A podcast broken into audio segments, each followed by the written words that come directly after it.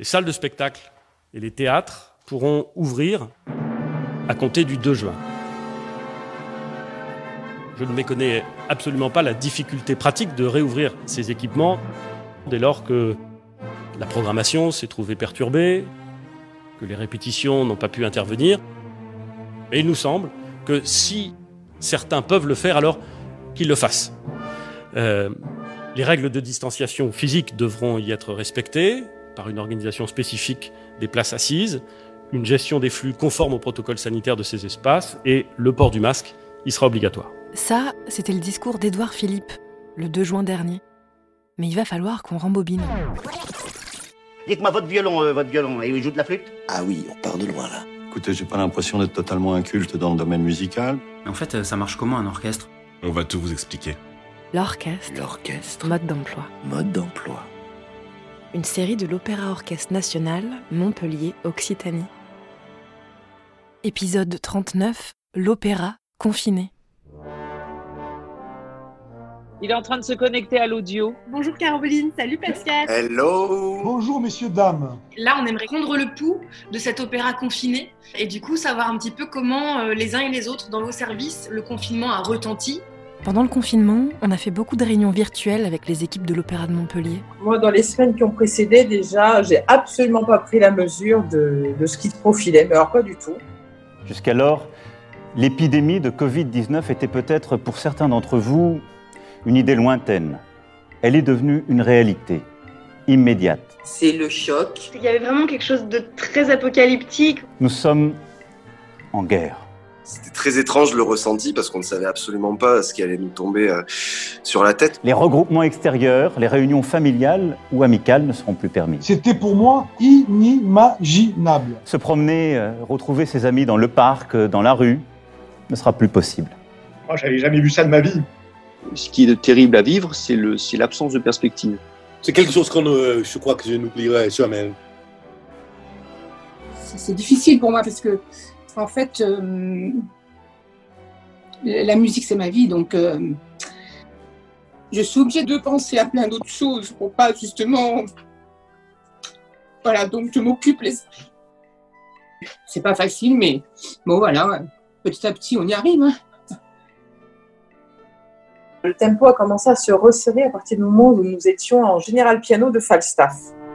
Surtout, il y avait euh, sur la production de Falstaff pas mal d'artistes euh, italiens ou qui vivent en Italie et qui nous racontaient au quotidien le cauchemar qu'étaient en train de vivre leurs proches.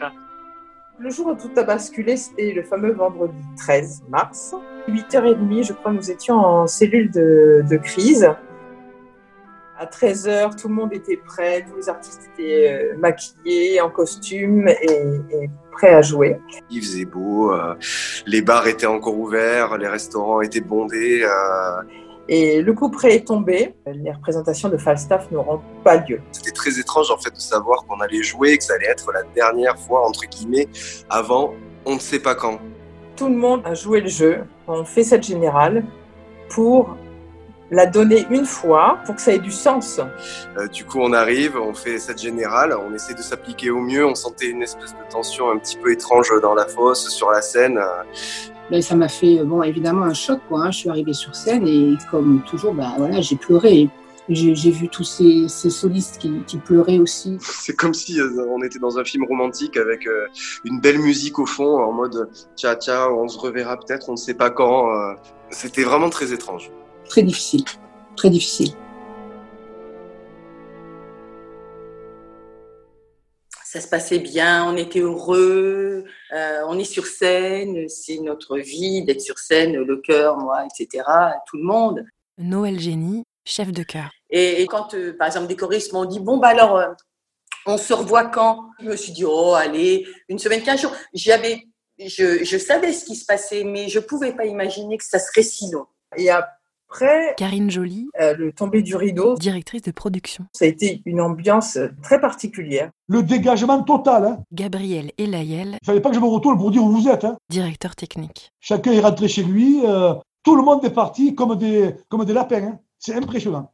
Surréaliste. C'était triste, déjà pour tout le travail accompli. C'était quand même très anxiogène. Et puis, euh, Valérie Chevalier, on a notre chef aussi euh, danois directrice générale. euh, qui avait des informations du Danemark où là, on parlait déjà euh, d'un lockdown. hein, donc, euh, il avait peur d'être bloqué en France, en fait. On a fait la, la générale le, le 13 mars. euh, Michael Schoenvant, je suis allé à l'aéro- l'aéroport le, le- le lendemain chef d'orchestre principal. pour prendre l'avion pour regagner le Copenhague. La première question que j'ai posée à Anne, finalement, c'était la question euh, de la trésorerie, savoir si on allait pouvoir honorer les salaires de, de nos permanents. Ça, c'était la question.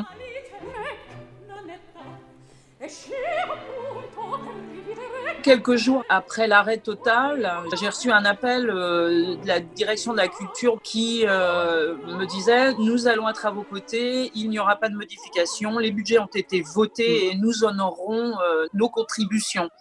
Et puis l'État aussi a très vite réagi, je pense pareil dans la semaine qui a suivi.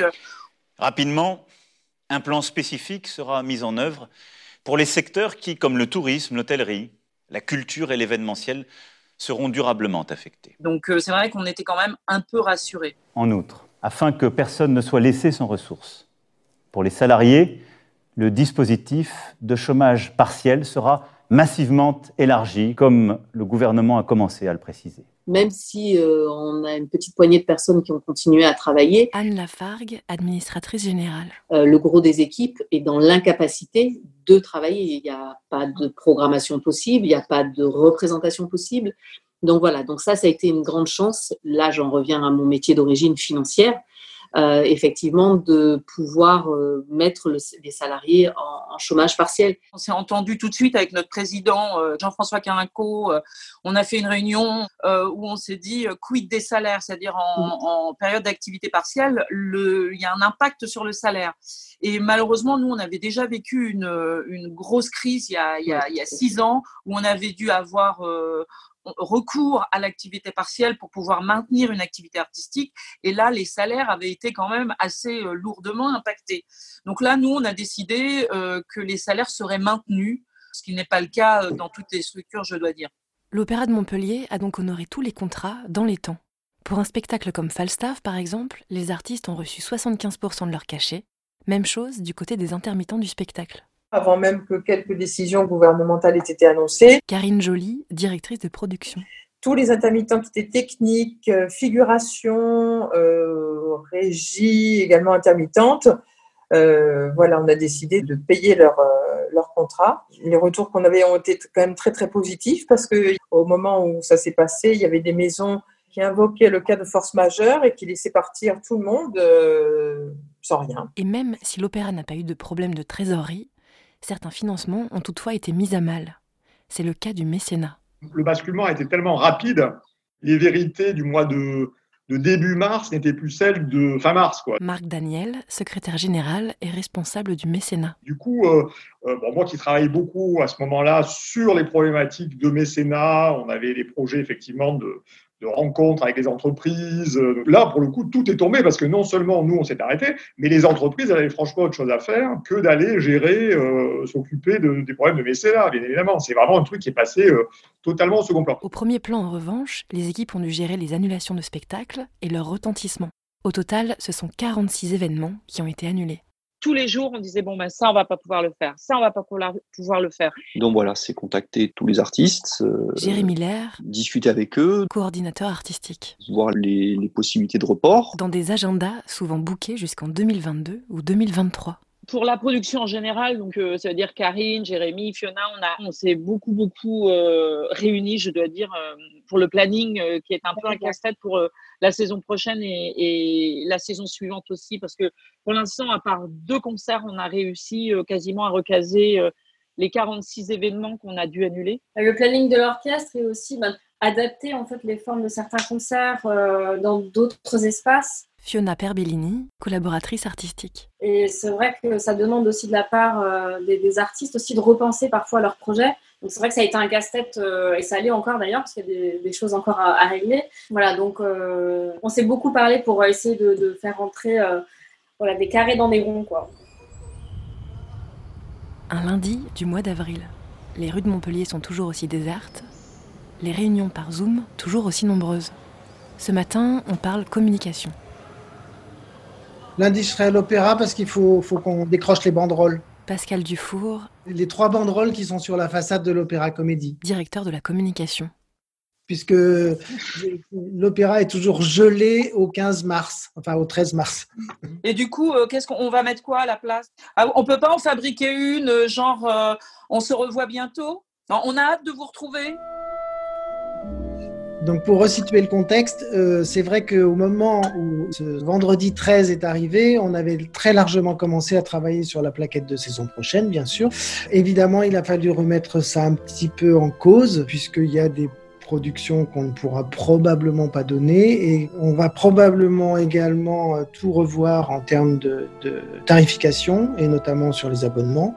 Par- pardon, euh, pardon, on s'est pas refait un point après le, le bureau, mais c'est OK pour les, les 10 euros de, de début de saison et l'abonnement, les abonnements en liberté qui commencent en janvier. D'accord, oui. La décision a été prise de proposer tous les spectacles de la rentrée, quels qu'ils soient, à un tarif unique à 10 euros et de ne commencer la saison que de janvier à juin avec uniquement un abonnement liberté. En fait, ça n'avait plus de sens parce qu'il y a certainement des représentations qu'on sera obligé ou de modifier complètement, de changer, de supprimer, euh, ou euh, qu'on sera euh, amené à proposer en mode dégradé. Donc, du coup, voilà, ça a été notre choix euh, qui a été validé par euh, le bureau de l'association. Côté communication de crise, dès le début du confinement, l'Opéra de Montpellier a pris la parole sur tous les réseaux sociaux afin d'informer les spectateurs de l'annulation des spectacles, de la politique de remboursement et ses modalités. C'est-à-dire qu'on avait euh, 800 000 euros de billetterie attendue, on en a 600 000 à rembourser, donc entre mars et, entre mars et fin juin. Donc, euh, on, on a eu un message clair, on n'a pas fait d'appel non plus euh, aux dons, parce que c'est déjà très, tellement difficile et tellement douloureux euh, pour le public euh, de plus euh, venir nous voir, de fréquenter les salles. Pour faire écho à tout ce que disaient mes, mes collègues, Audrey Brahimi, chargée de la communication digitale. évidemment, il y a eu au début toute une phase un peu de, de déni. Un déni qui a commencé le soir de cette fameuse générale de Falstaff, pendant laquelle le service communication a décidé de ne pas communiquer. D'ordinaire, photos, vidéos pleuvent en tous sens pour donner à voir le spectacle en train de se produire. Évidemment, l'essentiel de ce qu'on poste toute l'année sur les réseaux sociaux, 99%, c'est lié à la programmation. Les spectacles, les concerts, les événements, les images de coulisses, euh, la, préparation des interviews d'artistes, les réactions du public aux premières. Donc, sans ça, on voyait pas, euh, on n'allait pas fermer les réseaux sociaux, c'était pas possible. Et très vite, des contenus différents et protéiformes ont été inventés pour alimenter les réseaux sociaux. On a juste essayé de, voilà, de proposer des choses pour que les gens s'évadent un peu. Et c'est vrai que nos artistes ont, ont réagi assez vite. Ils ont été très enclins tout de suite à nous envoyer euh, des, des- des vidéos prises de chez eux avec leur smartphone. Alors voilà, on a inauguré euh, une chose totalement impensable avant le confinement, les concerts pris au smartphone.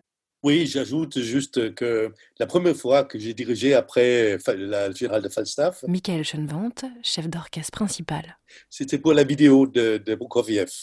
Alors, je me mis ici dans la chambre ici et j'ai fait la- le, le tout premier geste. J'ai eu le trac parce que j'ai complètement oublié les gestes. Alors, je- mais, mais qu'est-ce que tu fais là Alors, c'était vraiment bizarre de retrouver son corps. L'instrument, normalement, je sens toujours le son dans mes mains, dans mes doigts. Et au bout d'un mois, quand j'ai fait le premier geste, mais qu'est-ce qui se passe là C'était vraiment bizarre. Les musiciens de l'orchestre et leur chef principal se sont donc enregistrés à distance, en interprétant chacun chez soi, mais tous ensemble, Roméo et Juliette de Prokofiev.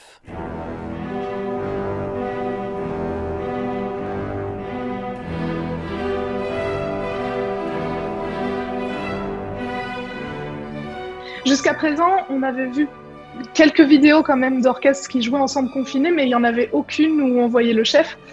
Et quand on a écrit à Mickaël, il était, il était super motivé, super partant. Et pour les musiciens, ça a fait une belle surprise aussi de le voir participer et diriger à distance le, le Prokofiev. La presse s'est fait l'écho de, de cette vidéo. On a fait la fin d'un JT. On a fait un très joli buzz sur les réseaux sociaux. C'était très émouvant. Pour, ma part, je l'ai regardé 15 fois, je pense, euh, le, jour de la mise en ligne. tout notre lien euh, avec le public, avec les artistes, se fait via le numérique. Et en fait, là, on a décidé que il fallait pas mentir aux gens, il fallait qu'on garde le côté un peu euh, bricolage, do it yourself, c'est-à-dire que nous, notre métier, c'est la scène. Les artistes, c'est effectivement euh, de jouer euh, sur scène en direct. Même ce côté presque du coup euh, un peu vulnérable du moment. Par exemple, il y a des musiciens qui nous envoient des, des petites vidéos avec leur smartphone. Puis à la fin, on les voit, alors le téléphone tombe ou ils sont en train de faire une grimace et ils éteignent leur téléphone. Ça, surtout, on a décidé avec Audrey de pas couper. Un enfant qui va traverser les champs, on garde. Ça rapproche beaucoup, beaucoup l'artiste du spectateur et ça, c'est super important dans ces moments-là. C'est rigolo cette chanson, hein Ce que je garde de ce confinement, c'est euh, je ne suis pas découvert euh, un amour euh, fou pour la cuisine ou pour euh, je ne sais quoi. Et euh, en fait, c'est plutôt euh, euh, retrouver l'instrument comme un instrument, euh, comme un enfant, de transformer une activité professionnelle en activité loisir. Et je me suis euh, étonnamment euh, orienté vers un répertoire qui m'a permis de, d'artificiellement de retrouver cette joie de, jouer en, groupe. Parce que mon ADN de musicien, euh, c'est de jouer avec les autres. Cyril Tricoire, violoncelle solo super soliste, s'est donc intéressé au looper, une pédale d'effet qui permet d'enregistrer des pistes de musique, puis de les superposer et de les jouer en boucle. Dans la foulée, il a d'ailleurs créé un compte Instagram sur lequel il a publié régulièrement des concerts live, des improvisations, des expérimentations. C'est effectivement le plus dur, c'est de pas être porté par l'orchestre, de pas de pas avoir euh, oui des, des, choses à travailler. Donc il faut retrouver une, une autonomie. Tiffaine Vigneron, corps anglais solo, jouant le hautbois. On se retrouve un peu étudiant finalement. On reprend des, des cahiers d'études, des gammes, des... mais ça a un côté euh, un côté positif aussi. En ce qui me concerne, la finalité, c'est de se retrouver tous ensemble. Charles Alves da Cruz, artiste du cœur.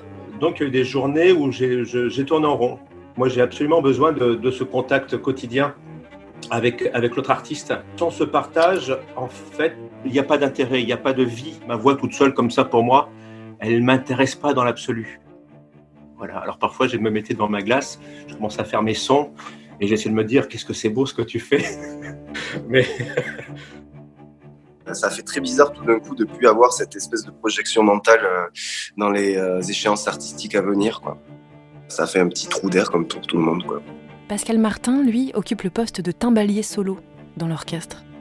Son instrument, trop gros pour être à domicile, est stocké dans une salle de percussion, salle à laquelle il n'a plus eu accès depuis le 15 mars dernier. Je me suis jamais arrêté autant euh, de jouer en fait finalement. Comme je suis dépositaire totalement de l'instrument, euh, enfin j'ai jamais eu d'instrument chez moi en fait à part des petits pads, des petits, euh, une petite batterie. En plus la percu c'est très sonore donc euh, même si on a un instrument chez soi on peut pas vraiment en jouer parce que sinon, à n'importe quelle heure de la journée, on se fait taper dessus au-delà de 10 minutes. Donc, euh, en fait, ce que j'ai fait, c'est que j'ai travaillé comme quand j'étais petit, en fait, sur des coussins, tout simplement. Euh, on nous faisait travailler les études de timbal sur des coussins. Donc, j'étais euh, dans mon appartement avec les coussins par terre, quatre coussins. J'imaginais le son. Au début, c'était amusant, évidemment, mais au bout de, de, de deux semaines, je me suis honnêtement un tout petit peu lassé. C'est une belle occasion pour travailler ces nuances pianissimo. c'est la délicatesse, mais bon, si on fait cet instrument à la base aussi, c'est pour se défouler d'un côté. Donc, ouais, c'est très, très frustrant bah oui, on perd, euh, on perd une endurance aussi, on perd. Euh, il y a un moment, quand je me suis un peu remis à travailler beaucoup plus et tout, euh, on sent, on sent qu'on a un peu mal au bras ou quoi, le poids des instruments, tout ça. quand on est dans, un, dans une routine d'orchestre, voilà, le corps s'habitue et là, il suffit qu'on qu'on s'arrête une petite semaine ou qu'on qu travaille un peu moins et différemment, c'est oui, c'est difficile. On, a toujours du mal à, à, se considérer comme des sportifs, mais il faudrait. Donc c'est vrai qu'on fait pas forcément toujours ce qu'il faut pour pour maintenir le corps Il y a des jours où je suis plus triste qu'aujourd'hui. Euh, un orchestre, pour moi, c'est un lien presque familial. Euh, et tous ces musiciens, avec toute la personnalité euh, différente, me manquent énormément. Ah bah moi, je suis, je suis une hypersensible, alors de toute façon... Alexandra Dauphin, artiste du cœur. Le fait de vous revoir tous, à rien que d'en parler, vous allez me refaire pleurer. Alors, c'était la plus petite partie de, de l'iceberg. Là, maintenant, euh, on se dit que si on reprend qu'en septembre, c'est euh, c'est quand même, on parle de six mois euh, d'arrêt, et ça, c'est c'est un peu angoissant quand même. Alors, ce qui me manque énormément, c'est l'harmonie, en fait. Parce que je me sens seule. Parce que quand je chante dans le chœur, ben, je, je, je veux dire, j'écoute ce qui se passe à côté de moi et, et hop, on, on- on fusionne les uns avec les autres. Là, je fusionne avec moi toute seule, quoi. Ce qui m'a énormément surpris et presque choqué, mais là je dirais plutôt dans le bon sens, c'est le silence euh, de la ville. J'habite euh, en plein cœur de la ville, euh, quartier Saint-Roch, et vraiment ça a été quelque chose, je dirais, d'un un impact de choc. Et je me suis laissé valser, danser, je dirais, avec ce silence. Pour moi, d'ailleurs, le silence et la musique sont très, très profondément liés. Il y a des silences avec un petit S et des silences avec un grand S. Après, je pense aussi à certains silences qui sont des vrais silences habités. Ça peut se passer dans des rencontres. Ça n'exclut pas une parole, mais une parole qui soit vraie, qui surgisse justement de cet espace-là. Après quelques jours à apprécier le silence, Dorota Onderszewska, violon solo super soliste, a donc décidé d'apporter sa contribution les soirs à 20h. D'abord, j'ai commencé par les applaudissements et puis petit à petit, j'ai senti que euh, je pouvais peut-être euh, donner ce qui m'était le plus cher, c'est-à-dire la musique. J'ai commencé à jouer d'abord à ma fenêtre, ensuite un petit peu sur le toit. Et, ensuite, c'est vraiment devenu un rendez-vous quotidien.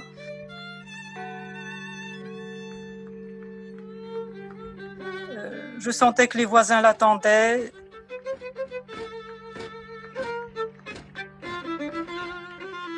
Cas, euh, c'est pas tellement de, de ce que je jouais, mais surtout de l'intention qui était vraiment du fond du cœur.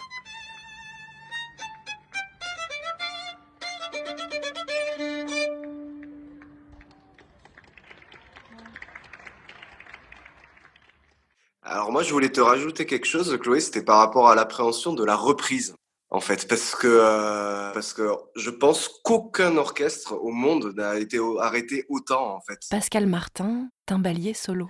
Et du coup, moi, honnêtement, si on reprend en septembre, et je l'espère de tout cœur, hein, c'est ce qui me fait un tout petit peu peur. C'est pas le niveau individuel parce que tout le monde aura travaillé, mais c'est le fait de retrouver en fait cette cohésion, euh, le fait de respirer ensemble, l'écoute. euh, c'est une grande inconnue. Euh, Donc la première répétition, on se demande vraiment tous comment ça va sonner. Alors, euh, juste pour rassurer Pascal, euh, déjà là, on espère que vous allez pouvoir vous retrouver dans des petits concerts qu'on va euh, enregistrer en vue de streaming. Déjà, vous allez vous retrouver en petits groupes. Pour l'instant, on ne dépassera pas le nombre de 10, mais bon, euh, on verra si on peut obtenir une dérogation euh, préfectorale.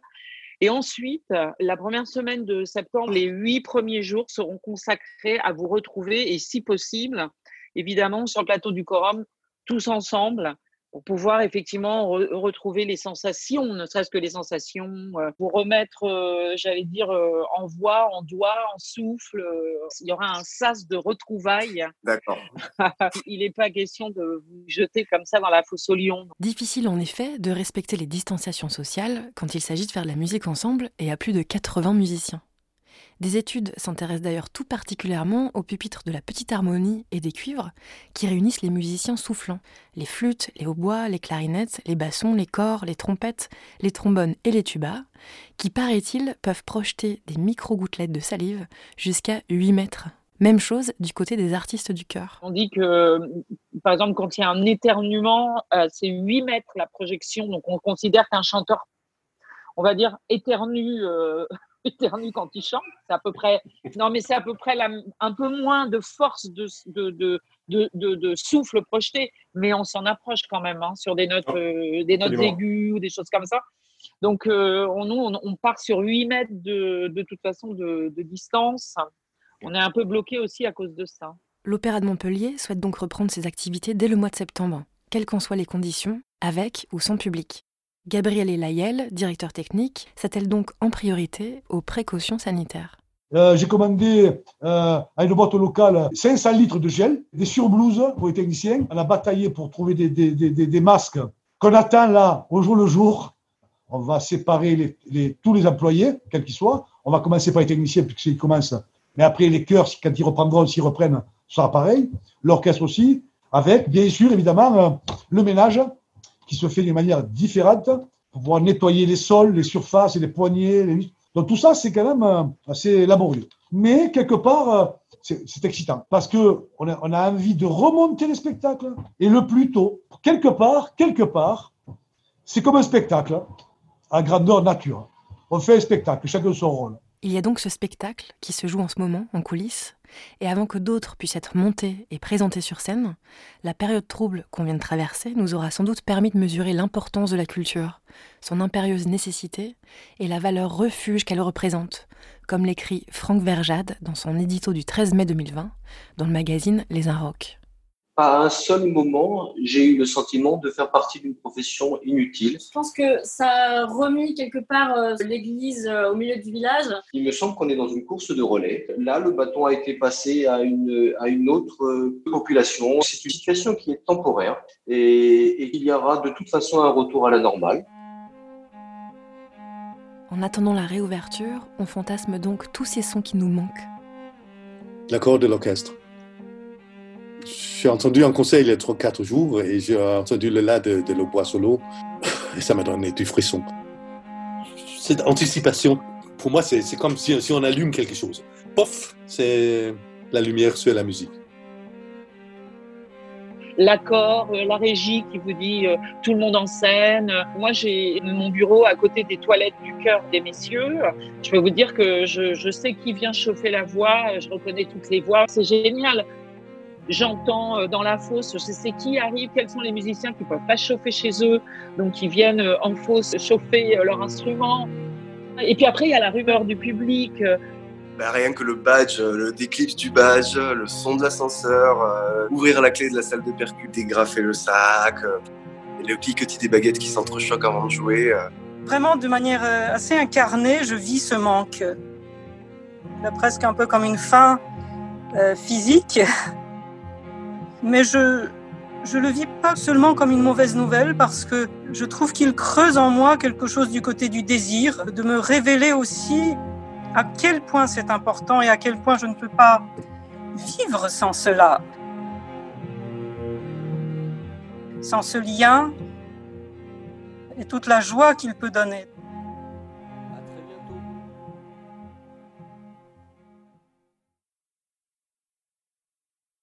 L'orchestre, mode d'emploi.